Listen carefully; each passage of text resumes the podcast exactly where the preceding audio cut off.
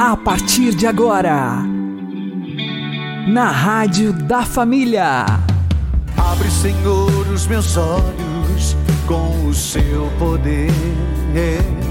Caminhando com Jesus. Acredite, se Deus é por nós, quem será contra nós?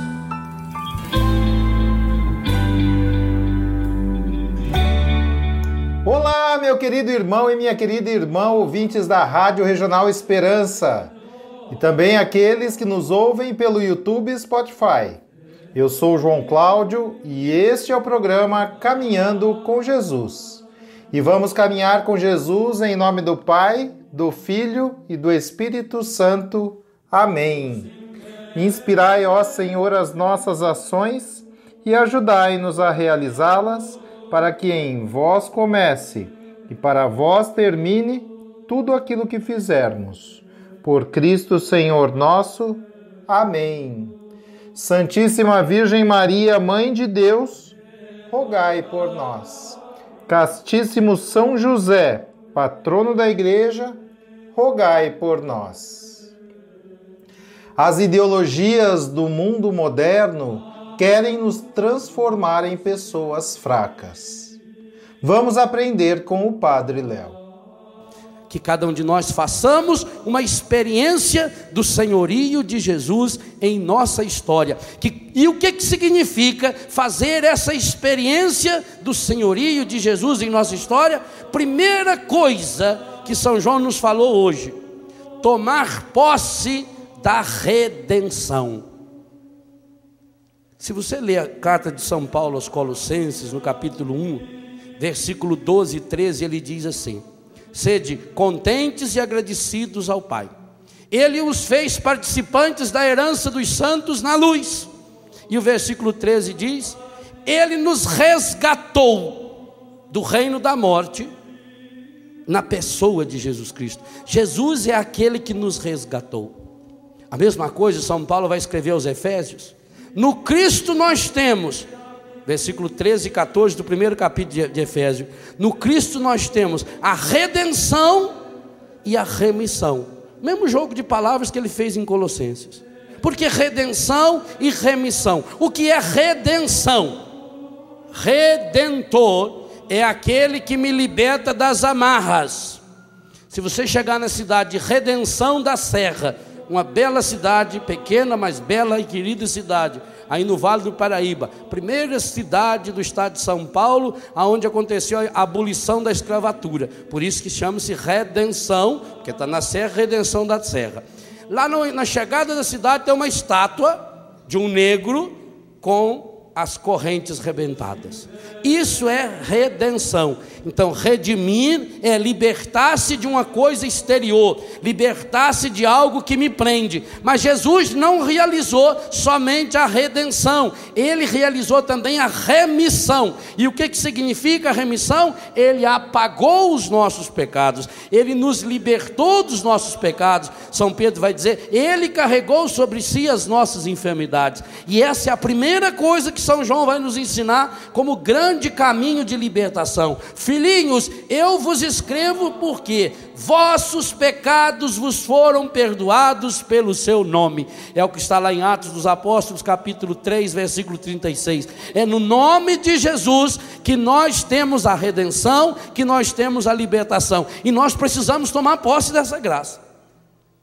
Nós não somos vendidos ao encardido. Essa é uma das mentiras. Nós vamos ver daqui a pouco isso no texto. É uma das mentiras que o demônio quer que a gente acredite: de que nós estamos vendidos, de que nós somos fracos.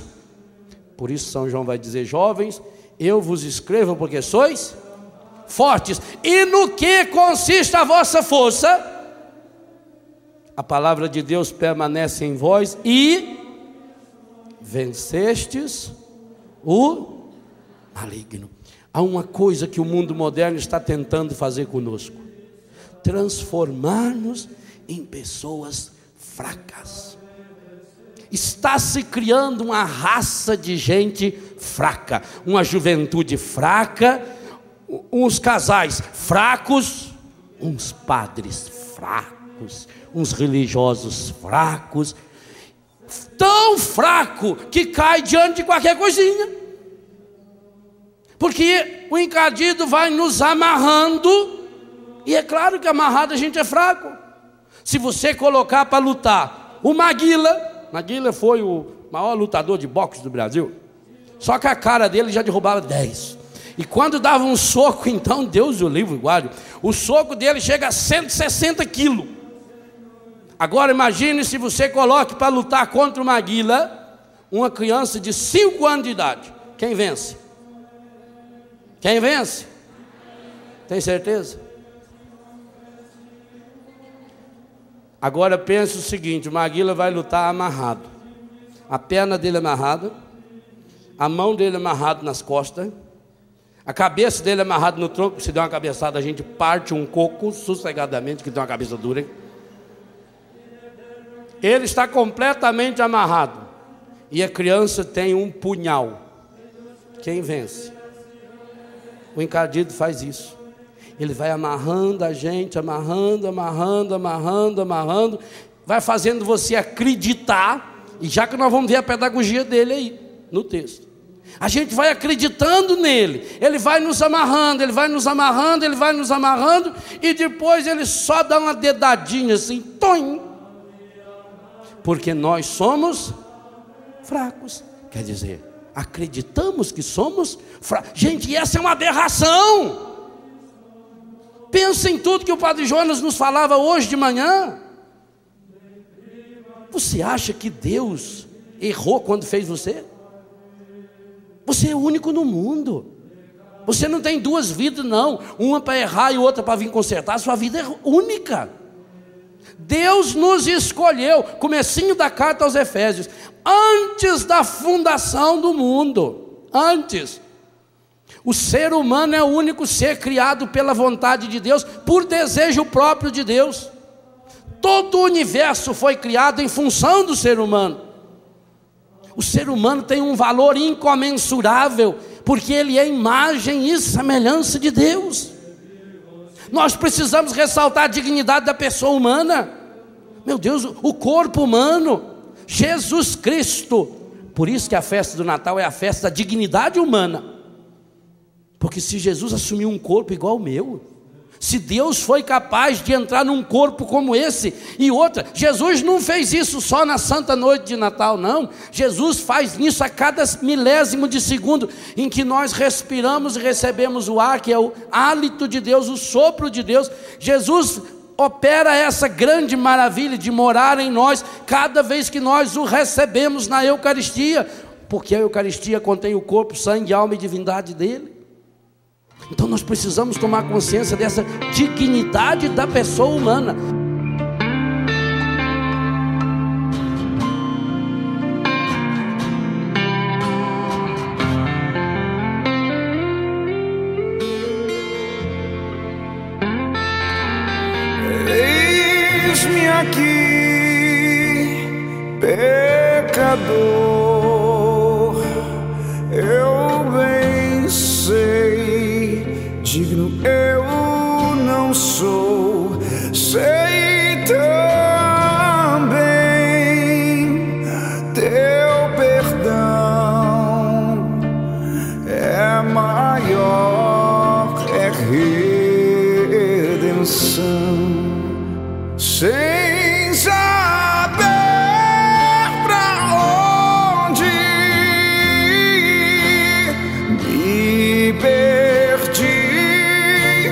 desistir.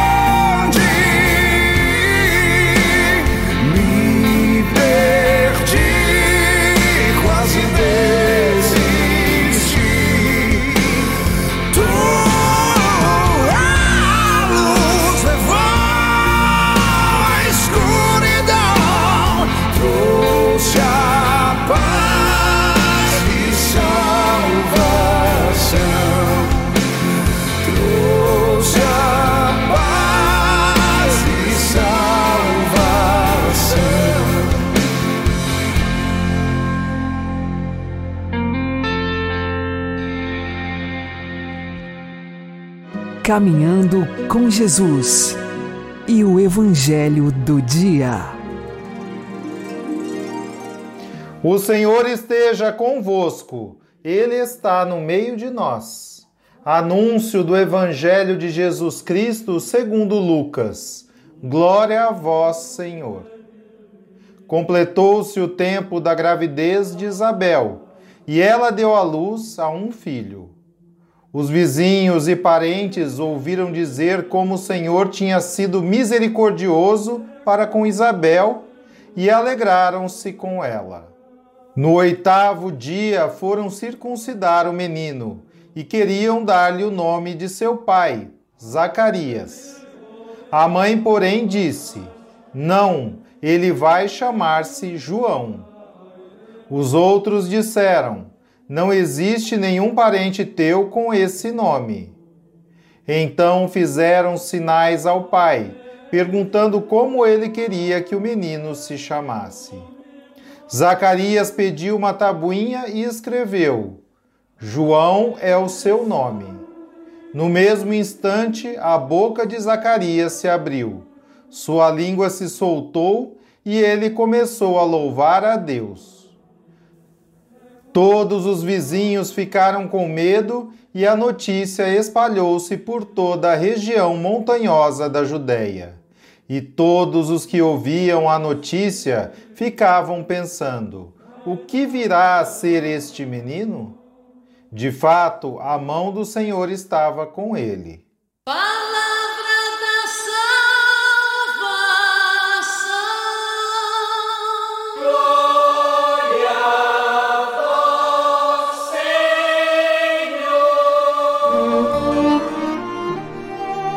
Agora, a homilia diária com o Padre Paulo Ricardo.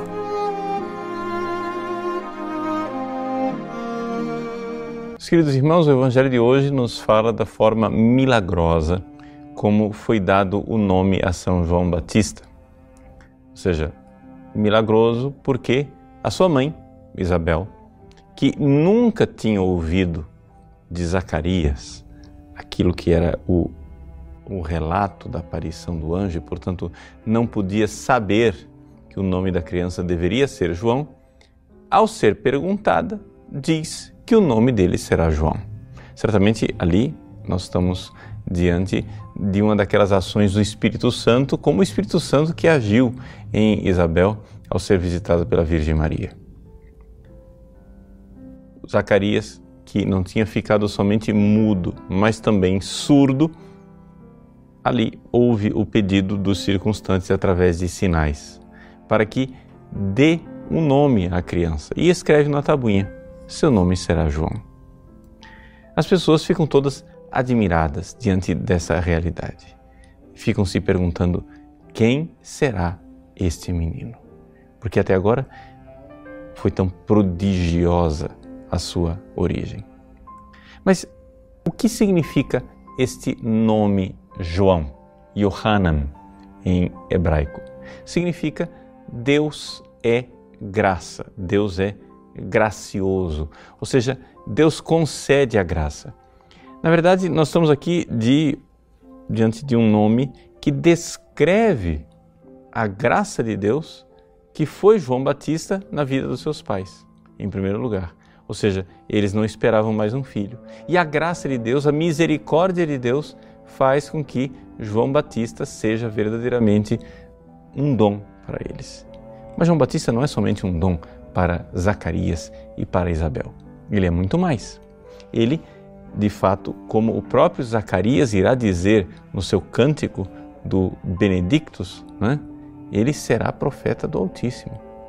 Irá na frente do Senhor para preparar o seu caminho.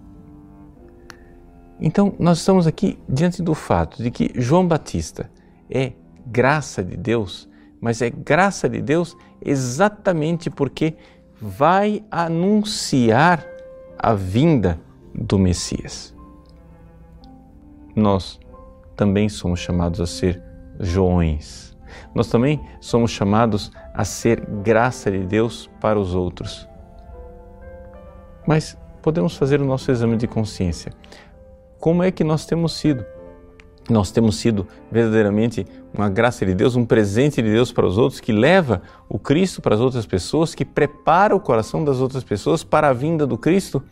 Ou, ao contrário, nós temos sido pedras de tropeço?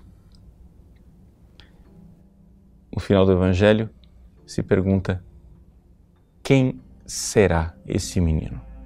Qual será o seu futuro? Nós podemos aplicar isto a nós. O que será de nós? Qual será o nosso futuro? Qual é a nossa verdadeira vocação? Nós temos que nos lembrar que nós viemos a esse mundo para louvar, bendizer e servir a Deus. E com isso, alcançar o reino dos céus. Então, o que será de nós se continuarmos na nossa rebeldia, não servindo a Deus e não sendo como João Batista, alguém que se identificava totalmente com essa missão a missão de preparar o coração das pessoas para o Cristo, a tal ponto que João Batista diz: convém que eu diminua e que ele cresça. Convém que o Cristo cresça no coração das pessoas e que eu diminua. Sejamos assim, sejamos homens e mulheres que encontram a sua única identidade, o seu nome. O seu nome deve ser aquele que realmente prepara os outros para a graça de Deus para o Deus que é graça, o próprio Cristo. E assim estaremos não somente preparando o Natal, estaremos encontrando a finalidade de nossas vidas.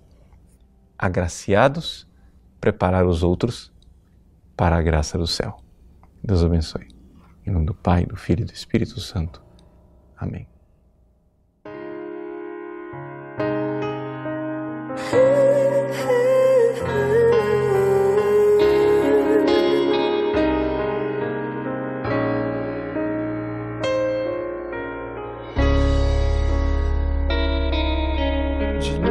Sempre vão existir. Tu és humano pra resistir. Os seus sonhos queres alcançar, mas às vezes o não é a resposta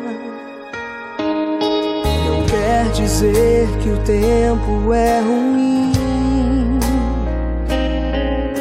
Te peço, filho, confia em mim,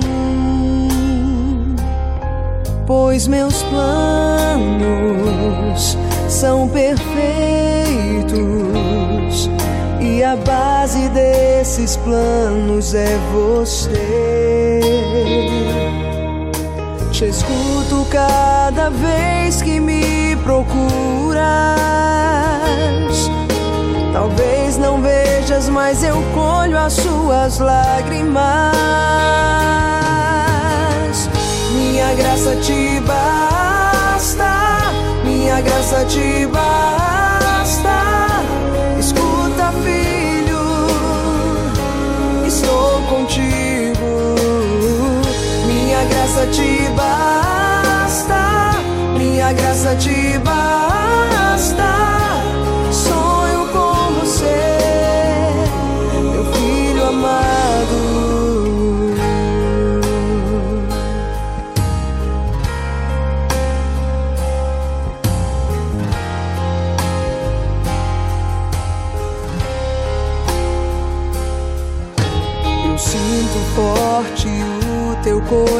Coração. Pois todo o teu fardo carrego em mim. Até entreguei o meu filho que assumiu teu lugar naquela cruz.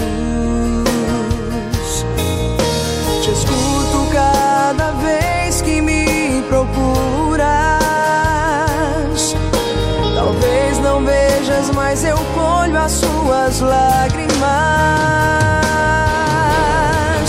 Minha graça te basta, minha graça te basta. Escuta, filho, estou contigo. Minha graça te basta,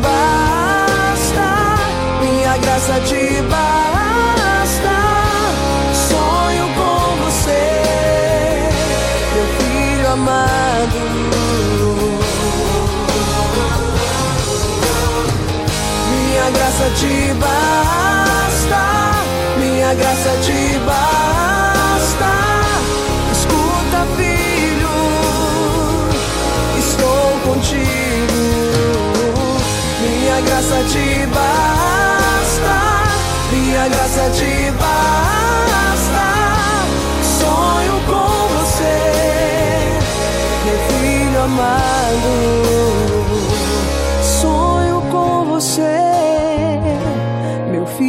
Amado.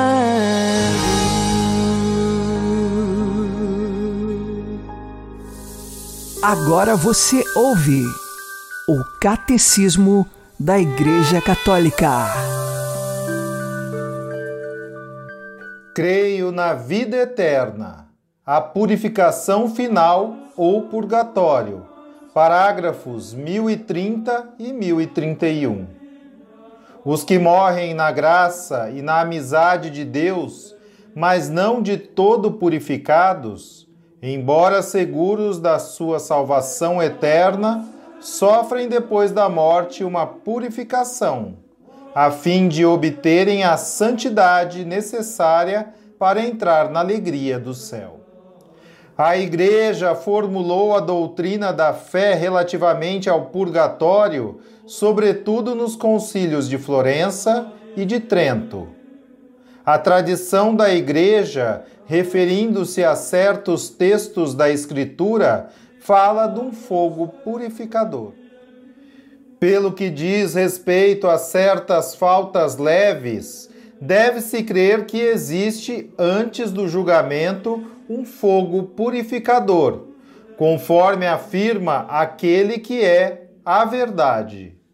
Quando diz que, se alguém proferir uma blasfêmia contra o Espírito Santo, isso não lhe será perdoado nem neste século, nem no século futuro.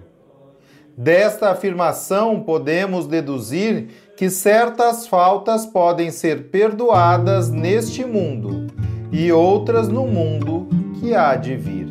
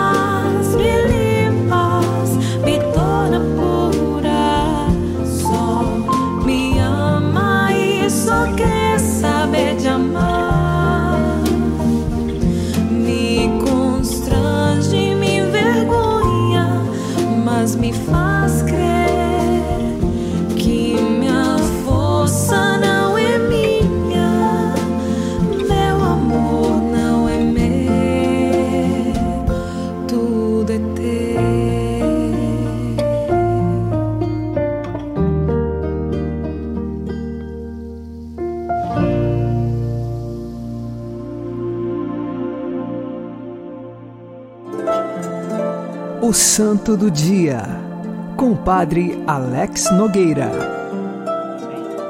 Neste dia 23 de dezembro, nós fazemos memória de São João Câncio. Este santo que nasceu no ano de 1397 na Polônia, num povoado chamado Kent, que em português nós então chamamos de Câncio, por isso São João Câncio. Os seus pais, Stanislau e Ana, eram muito virtuosos e o educaram na fé. Desde pequeno, São João já era dado às virtudes e a uma vida voltada para Deus. Mais tarde, ele estudou na Universidade de Cracóvia filosofia e teologia. Teve um grande desenvolvimento intelectual e logo ele se tornou então professor desta universidade. Mais tarde, ele foi ordenado sacerdote e já como sacerdote celebrava a Santa Missa com muita piedade. Quase todas as missas que celebrava, ele chorava durante a consagração, porque recordava do sofrimento de Jesus e ali pedia perdão pelos seus pecados e pelos pecados de toda a humanidade. Ele também é conhecido como um santo que contemplava muito a paixão de Jesus passava longas noites contemplando o crucifixo, em oração e em contemplação. Em algumas vezes até chegava a ter êxtases místicos. São João Câncio tinha uma vida muito penitente, e entre as penitências que ele fazia eram peregrinações. Ele fez três peregrinações a pé até a Terra Santa e também fez quatro peregrinações a pé até Roma. Essas peregrinações ele fazia sempre, pedindo perdão pelos seus pecados e também em sufrágio das almas do purgatório. Numa dessas peregrinações aconteceu um fato inusitado. Ladrões, saqueadores, o abordaram numa dessas peregrinações. E então ele passou aos ladrões tudo o que tinha consigo. Os ladrões perguntaram: Tem mais alguma coisa? Ele disse: Não, já entreguei tudo. E os ladrões saíram. Ele deu alguns passos e percebeu que ainda tinha umas moedas de ouro que estavam guardadas no seu manto. O que fez São João Câncio? Chamou os ladrões e disse: Olha, eu encontrei mais moedas aqui, podem levar. Diante desta atitude, aqueles ladrões, ao invés de ficarem felizes porque levariam mais dinheiro ainda do roubo, começaram a se arrepender, porque caiu de seus olhos uma venda de ladrões do pecado e se arrependeram do que fizeram, ao verem que estavam diante de um santo que estava totalmente desprendido. E assim, esses ladrões encontraram um novo caminho para suas vidas. São João Câncio, ele também tomava muito cuidado para não difamar as outras pessoas com maledicências, falando mal dessas pessoas. Por isso ele trazia sempre no seu quarto uma frase de Santo Agostinho, pedindo que os seus lábios e a sua língua fossem guardados todos os dias da difamação, da maledicência, para que ele considerasse sempre o próximo como aquele que ele deve servir e não que ele deve julgar, porque o julgamento sempre cabe a Deus e não cabe a nós. Cabe ajudarmos o próximo com a caridade e principalmente com a oração. São João Câncio, nos últimos tempos de sua vida, cada vez mais crescia no amor a Jesus Cristo e também na prática da penitência. Nos últimos 35 anos de sua vida, ele deixou de comer carne e então oferecia tudo isto em sacrifícios a Jesus Cristo.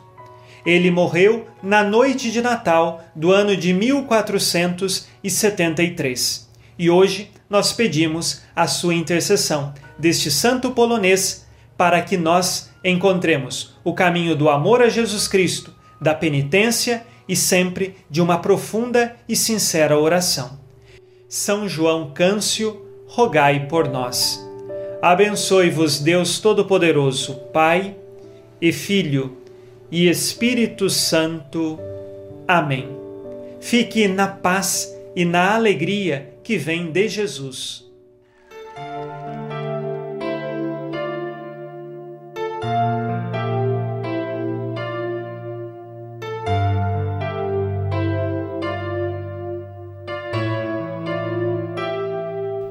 Te adorar. Foi que eu nasci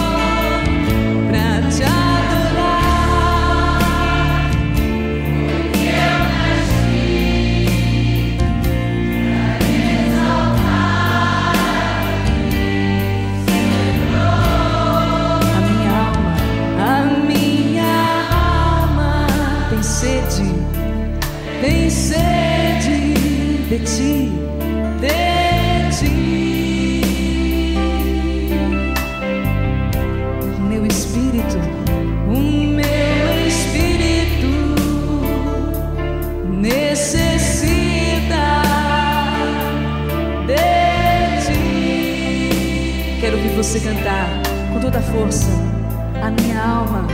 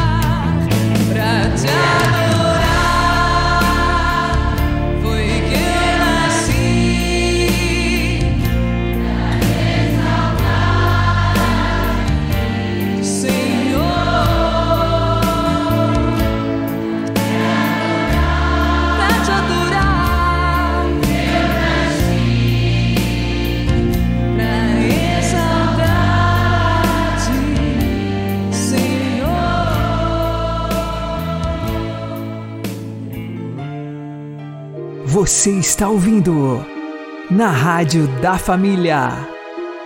Caminhando com Jesus. Oremos.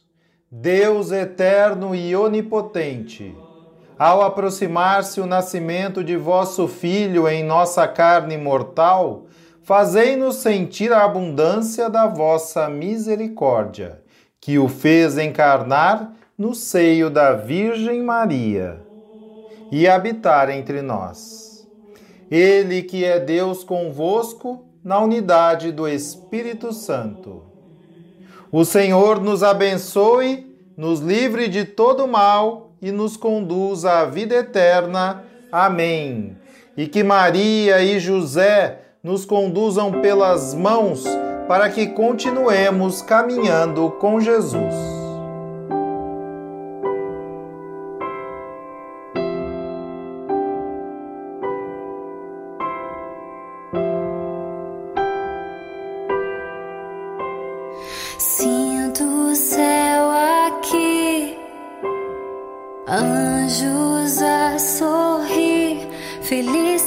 Felicidade, paz, abraço que não se desfaz, sonhos são reais. Podemos provar que toda graça está naquilo que não passará jamais. Abrace hoje,